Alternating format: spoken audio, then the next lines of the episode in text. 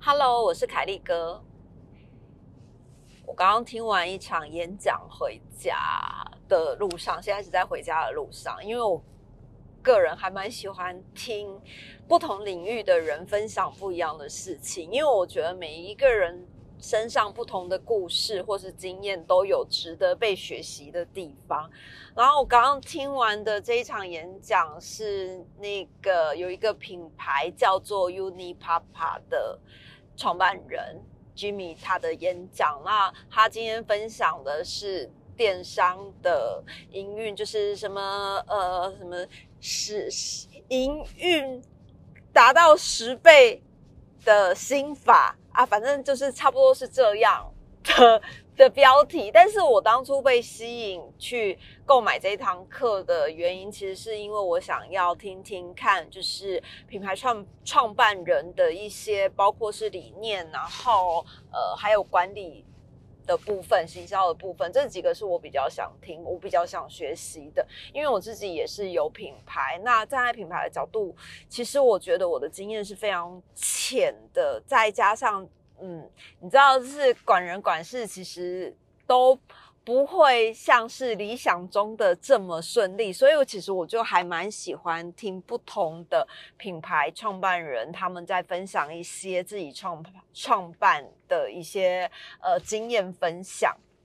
那其实这几年，这几年 哈哈忍不住吞口水。这几年呢，其实一直都有。嗯，不一样的场合找我去分享一些自己的经验，包括是创业，包括是婚姻，还有教育这一块。那大部分我都婉拒了，应该不是大部分啊，全部我都婉拒了。因为为什么呢？因为其实我觉得我自己还没有准备好。就是如果以一个演讲人的心态，就是要分享这一些心路历程，我觉得我还没有那么成。成熟的经验可以跟大家分享，可能很多人在听我讲，在讲直播或者是在分享一些。我自己的经验文章的时候，你们会觉得，哎，我可能讲的很有道理，我可能是一个呃经验丰富的人。其实真的没有。如果要我做出一个简报，要跟大众在演讲这一些经验跟分享这一些经验的时候，其实我会觉得我我的经验还是不足够的。所以我觉得能够演讲的人真的非常了不起。那我自己就是一个非常爱听演讲的人。今天呢，我去听那个 Unipapa。的创办人 Jimmy 演讲的时候，其实我觉得收获还蛮大的，因为他真的是一个还蛮年轻的创办人，现在真的是啊。世代的转变，说创办人都很年轻，而且他们其实是一个我觉得还蛮新颖的品牌。我会认识 Unipapa，其实是从他们的那个什么都没有的卫生纸，就是那那个卫生纸，你知道一般的卫生纸上面不是就是花啊、狗啊，然后鸟语花香，就是一看它就是卫生纸。那那包卫生纸一上市的时候，其实那个时候我是开始注意这个品牌，是它是一。一包什么都没有写的卫生纸，我就觉得哇塞，这个卫生纸真的太漂亮了。但是我没有买，为什么没有买？因为我家的卫生纸每次都是买好几箱，然后放在那个地方，然后再怎么拿，就是上面还是会有一些花啊、狗啊这样子的卫生纸出来。然后他今天有讲到他为什么要设计这个卫生纸，就是因为他每次买来的卫生纸都会再用一个比较。素面的卫生纸盒，比较简约的卫生纸盒，把那个卫生纸罩住。他就想说，为什么要这样？那我就干脆就是卫生纸上面什么都不要印，这样子不就解决了？你还要再用另外一个盒子，就是把它把原本的卫生纸罩住。他就是因为这样，所以呃。开发了这个，就是设计出了这个什么都没有的卫生纸，我觉得这个还不错。而且他他的演讲其实真的让我收收获很多。没想到就是他年纪这么轻，然后有这么多不同的经验值，就是又设计设计汽车、设计机车，然后设计美国大联盟的一些球队球衣。后剧，然后再来设计家电，到最后自己创业。那他们家的品牌呢？呃，第二个我印象比较深刻，就是我自己写过的那个，他们 Unipapa 跟鳄鱼牌合作的章。蟑螂的蟑跟一个蚊，那你知道，其实我个人是很不喜欢买杀虫剂的，因为之前我公公会买杀虫剂，那那个杀虫剂每次买回来的时候，你就是一大罐，非常大罐，然后就放在那个冰箱的角落，你又怕小孩拿到，然后那一大罐就是永远用都用不完，因为你每次看到蟑螂的时候拿出来喷，它又很臭，所以其实。我公公买了那个很大瓶的杀虫剂，它几乎都是拿来喷外面的那个树的白蚁，就是可能我家院子的树有白蚁在啃食的时候，他就是拿来喷那个。但真的，你蟑螂出现的时候，你要去拿杀虫剂再来喷蟑螂，那个几率很小，因为你一喷你也觉得整个家里很臭。那当初就是我自己在写那个就是 Unipapa 这支商品蟑螂的蟑这这支商品的时候，其实我第一个就觉得，哎，它的包装好小哦，它大概哎。五十墨还七十墨还一百墨，我也忘记。反正它就是一个小到不可思议，让你觉得啊，买起来好没有负担，而且你用起来，你就拿在手上，它差不多就一个手掌大小，感觉你就是用几次就可以用完。再加上呢，因为它是跟鳄鱼牌合作，鳄鱼牌本来就是已经是在做这类的杀虫剂的老品牌，应该是这样讲吧，就是已经长期经营很久，所以他们有一些。呃，原本公司的技术就已经很不错了，再加上那个脏的这个商品，它其实把整个商品设计做得非常好，你知道吗？那今天那个居民他讲了一句我觉得很有意思的话，他说：“你看到那蟑螂都已经很恶心了，然后你还要把那个蟑螂放大到。”那个一整罐的罐子上面就是除蟑剂，然后他就说：“那不是看得更可怕吗？”我想说：“对呀，为什么除蟑剂都要除蟑剂都要设计的这么的可怕？就是你也知道，那一看就是喷蟑螂，但是还要放一只非常大的蟑螂在那上面。后来我写了他们家的那个蟑。就是蟑螂的那一支商品，它的那一支商品呢，其实它不是针对蟑螂喷，不是你看到蟑螂才喷，它是平常就喷在你家的角落，大概一个礼拜喷一次。那时候我在写它的时候，因为我我自己在试用每个商品，我都会拉长呃我试用的期限，因为我必须要保证它一定有效，也也不能说有效，就是至少我用起来是我喜欢的，我才会去推荐。那支商品呢？我记得那个时候小鹿在住院，然后只有我跟小黎在家。结果我在喷的时候，因为它的东西其实是只有对蟑螂、对昆虫、对蚂蚁是有有威胁性，但是对人体其实是没有威胁性的。那那一天就是我送小鹿去医院的前几天，我就是先在我家蟑螂比较会出没的角落，像是橱柜下面。然后洗碗机旁边，还有垃圾桶旁边，就是这几个蟑螂比较会出没的地方，我就是喷在地上。那它的特性就是蟑螂爬过之后呢，腹部就会沾上那个东西，然后它就会死掉。但是如果你一般人，你去。碰到那个东西的话，其实是不会怎么样，因为它对人体就是没有危害。那我就觉得，哎，这样的东西好方便哦，而且它喷出来也没有那种超级臭的味道，跟我们家的指甲油一样。所以打开你根本没有很臭的味道的时候，没有很刺鼻的味道，就会增加你的使用率跟你的购买率。我就觉得它这支商品真是太聪明了。那因为它设计就是一个全黑的包装，上面就写一个蟑字，蟑螂的蟑字。另外一支产品是全白的包装，上面就写了一个蚊子的蚊。文字，那那个蚊子的这支商品，其实我没有没有用过，但是蟑螂这支商品我觉得非常好用，而且因为它小小的一罐，你大概用一个夏天，你家可能蟑螂很多，你可能一个礼拜喷一次，像我家是一个夏天都还没有用完，因为我家荒郊野外，昆虫比蟑螂还要多，所以我就是大概就是 一两个礼拜喷一次这样。突然打打了一个喷嚏，不好意思。差不多一个两一两个礼拜喷一次，那这个是我对他们家很有印象的东西，因为我自己也写过，也推荐过大家买这样的，那我就觉得这个东西很不错。那他们还有一个东西，我也觉得超级棒，但是我没有入手，是电蚊拍。电蚊拍呢，它也设计的非常美，你知道传统的电蚊拍真的很不好看，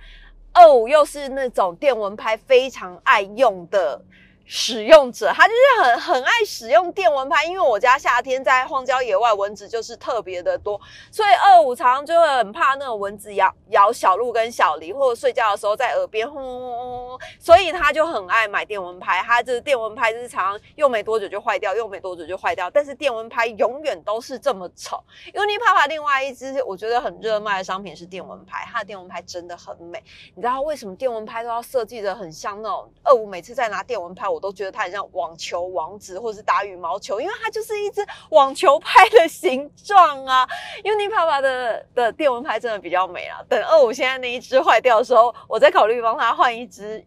另外 Unipapa 漂亮的电蚊拍。那他们还有一个商品是防蚊贴片，防蚊贴片他们一样也是跟那个呃鳄鱼牌鳄鱼牌就是联名款。那呃防蚊贴片。我觉得非常漂亮，它看起来就是一个很漂亮的的商品。可是我自己没有用过，所以我也不晓得成效怎么样。但是它是一个这几年，呃，不是这几年，就是这几个月，我觉得我被打到很多次的防蚊商品。它就是直接不管你是挂着，或是或者是挂在身上，挂在婴儿车上面，挂在你的包包上面，看起来就是一个不像是它有一点像。吊牌像名牌吊牌、心理吊牌那样，但是它完全不像防蚊防蚊的那个贴片这样。另外还有一个东西，我觉得是我自己有被打到的，然后我一度要下单，就是看到那团购组在开团的时候一度要下单的是延长线，他们的延长线真的很漂亮，而且你知道那延长线啊，有的时候它可能三孔的，那因为像我笔电的。插头就会比较大，我插了其中一个之后，另外两个可能有一个就要牺牲掉，没有办法用。但是它的延长线就是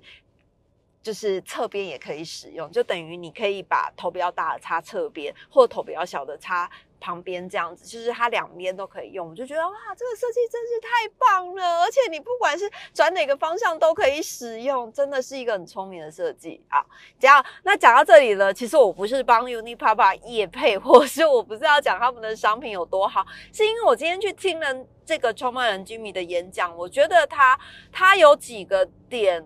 呃，分享的很好。我觉得在这边也可以整理分享给大家。他有说到，就是其实品牌不一定等于你的商品。我自己记得的是这，就是品牌不等于你的商品。他举了几个案例，比如说像是 iPhone，它可能上面没有印 logo，你也看得出来这是 iPhone。Dyson 吸尘器，它上面没有写 Dyson，你一样也知道它是 Dyson。还有像是一些呃无印良品啊，然后还有一些，它它大概就是举这几个品牌，就是它即使没有印 logo 在上面，你也知道这是它的东西，就是这个品牌的东西。他就觉得品牌的呃商品的特性一定要 follow 创办人。是你的创办人是什么个性，你就是什么个性。那我觉得 Jimmy 今天印象给我很深刻的是，他就穿了一个呃卡其的短裤。啊加一双白球鞋，然后一件黑色的 T 恤。但是你知道，通常来这种演讲的场合，今天来听演讲的大概有八十个人吧，将近一百人的场合，你是可能想说要穿一个正式一点，可能会穿个衬衫啊，穿个牛仔裤啊，穿个西装啊，这样稍微正式。他没有哎，他完全就是 follow 他自己的风格。他就是他就说，他就说品牌其实真的是要 follow 创办人的风格。像今天这个场合，他就不会刻意穿了一件穿了一件他平常不会穿的。的西装，那就是跟他自己是相违和。他他在做品牌的时候，他也是用自己最原始的方法，然后去跟市场沟通，跟消费者沟通。其实我真的觉得可以完全认同诶，因为像小小 Petty 啊。我们一开始在做的时候，我也会想说啊，所有的东西我通通都要打上 logo，所有的我不能放弃我 logo。我觉得大家很看好我的 logo，才会知道我的品牌是什么。但是这几年，其实，在在做品牌四年多下来，我开始渐渐的放弃了我的 logo，就是不一定一定要有我的 logo，可能别人看到这个东西，他就会觉得这是就是你的东西，因为为什么？他就是完全 follow 创办人的。品味，follow 创办人的个性。那在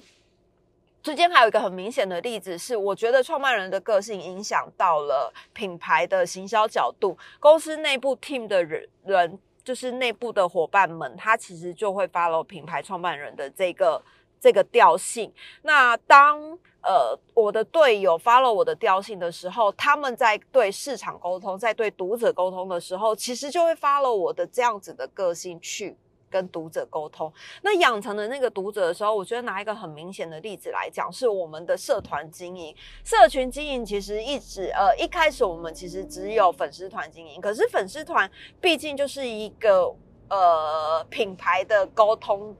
就是对外的沟通，人家要认识你的品牌，你的品牌的调性是什么，其实就是从你的粉丝团看。但是在社团里面，我们就可以有很多不同的做法。在社团里面，其实几乎，呃，我们的队友其实是跟在里面的读者维持良好的关系，有的几乎像是朋友一样。为什么会讲到这个？我觉得 Jimmy 讲的这个就是 follow 品牌。follow 创办人的个性，然后去把品牌推向消费者，维系消费者。为什么？因为如果你是 follow 大众，你跟大家太相同的时候，其实你就会变成没有特色。可是你品牌创办人，他一定会有一个自己的特色存在。这个特色，它或许是小众的，可是你知道，拿那个小众的去挂钩你的铁粉，再由你的铁粉去把你独特的特性推给大众的时候，我觉得这个。方法是很棒的，就是在呃社群里面，就是在我们的社群经营这一块，我觉得在社团被被小编们，就是我们自己的伙伴们，被小编们其实沟通的非常好。小编归小编，小编有沟通的技巧，可是小编回归到下面的留言的时候，他们会跟消费者很就是很像朋友的关系。那他很多的那个呃，因为我们的的。呃，社团叫做村子里的小小日子。那其实里面我们就会称大家是村民。那给大家一个村民的那个封号的时候。连接的挂钩就已经上来了。那上来之后呢，可能里面我们每个月都会举办活动，就是我们会颁发优良的村民奖。那村民奖呢，得到的村民他就会有至高无上的光荣，因为他会有礼物，就是我们会颁发礼物给他。这也是我们会鼓励大家在社团里面发言，我们就是绑住了这一些。粉丝的心，这些村民的心，然后再由这些村民，你知道这些村民的力量真的很大，再由他们去扩散到其他的人。我觉得他们的呃，应该是说铁粉养成，铁粉养成之后，他们其实在向外的扩张，其他的人会比较被他们带动，因为品牌的人讲话。毕竟他会觉得你就是品牌的人，你一定是讲你们品牌的好处。但是由这一些铁粉去帮我们扩大讲话的时候，我真的觉得，呃，这这一年这一年呐，这一年其实疫情很严重，但是我们花了很多的心力在经营社群这一块，然后在经营那个社团。那社团里面其实我们不贩售嘛，不买卖，但是就会有很多的村民在大家的鼓励之下，会开始做美甲的串。创作就是他们会用那个小小 Putty 的指甲油，然后去创作很多我们意想不到。我们常常都觉得，哇塞，你根本就是被某某职业耽误的美甲师。或者是有一些人，他可能从来没有拍过影片，那因为他 PO 了一张太美的照片了，下面大概很多人留言说啊，敲碗敲碗，跪求怎么画跪求这样子。那你知道那种那种荣誉心会被激发，被激发之后呢，他就会开始，本来不会拍影片的，他就去拍影片，拍影片还怕大家看不懂，还上字幕，就是再有突破自己的一个一个。一一个层次应该是这样讲，所以你知道，在在村子里面呢，就是在社团里面，其实我觉得把大家的心绑得很紧，甚至像我们妇幼展刚刚结束，那妇幼展其实很多人他可能在现场，他有认出了某某人，可能常常在发言的某某人，但是他不好意思承认，就就不好意思。跟他打招呼，就回去之后回家之后在社团里面说：“哎，我刚刚有看到你啊，你看到我，你怎么没叫我？”你知道是一个认亲大会，我就觉得真的太棒了，可以把人跟人之间的距离利用社团，然后利用品牌的一个连接度把大家连接起来，我就觉得真的是很棒。所以那个居民他在讲，就是 follow 品牌创办人的个性，其实他会整个延延伸到你的商品的调性，还有包括你自己圈住的那一些粉丝师们的调性，也都会是跟你差不多。那这些铁粉们呢，今天不管你发生什么事情，他们一定都是站出来捍卫你。所以我觉得，呃。铁粉的数不用多，可是铁粉的忠诚度一定要好好的培养。就对于这一些一直很支持我们的粉丝们，甚至有时候我们可能会让他抢先试用啊，或者是会有一些就是回馈他们的东西会比较特别啦，像 V V I P 这样，我们就会有 For V V I P 的礼物或 V I P 的礼物。那可能年终我们可能会有尾牙等等的。我觉得这种。跟村民们保持、跟粉丝们、跟消费者们保持良好的关系，像朋友一样的关系，我觉得他们真的是会是支持品牌最大的一个动力跟一个装脚，应 该应该是这样子，这样子说，这样子分享。那其实居民他今天分享的东西真的还蛮多的，我觉得如果有机会，大家也可以去听听不一样的。课程，因为我觉得每一个人的经验，不管是失败，或者是他他其实很成功，好了，一路走来都没有失败，那我觉得都会是一个很值得被学习的。很值得 被学习的一个经验值啊！还有，他今天有分享一个，就是他们公司在找人，因为这次 Q&A 的时候，他分享他们公司在找人的方法，我觉得很不错哎。因为以前我自己会想说，面试的时候其实就是交给我的队友们，我就是不要出面。但是他今，因为我觉得就是面试人是一件很麻烦的事情，而且其实我我真的是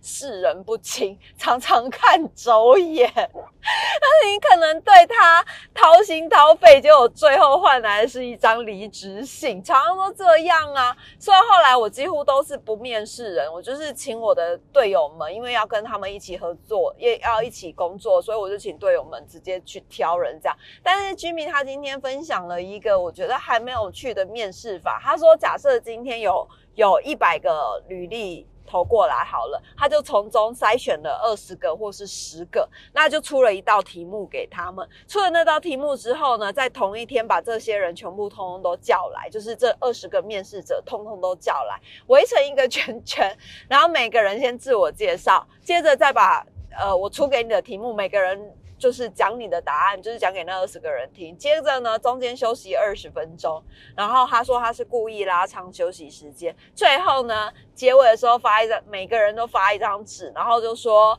你觉得要是你是我，你是 Jimmy 这个人的话，你是老板的话，你要请谁来上班？那就得票数最高的那个人就是得票数最高的那个人就是入选者。他就说他就是这样子挑啊。那如果呃，大家都选择的那个人，那一定就是那个人，他有特别亮眼的地方，或是他有特别让人家幸福的地方。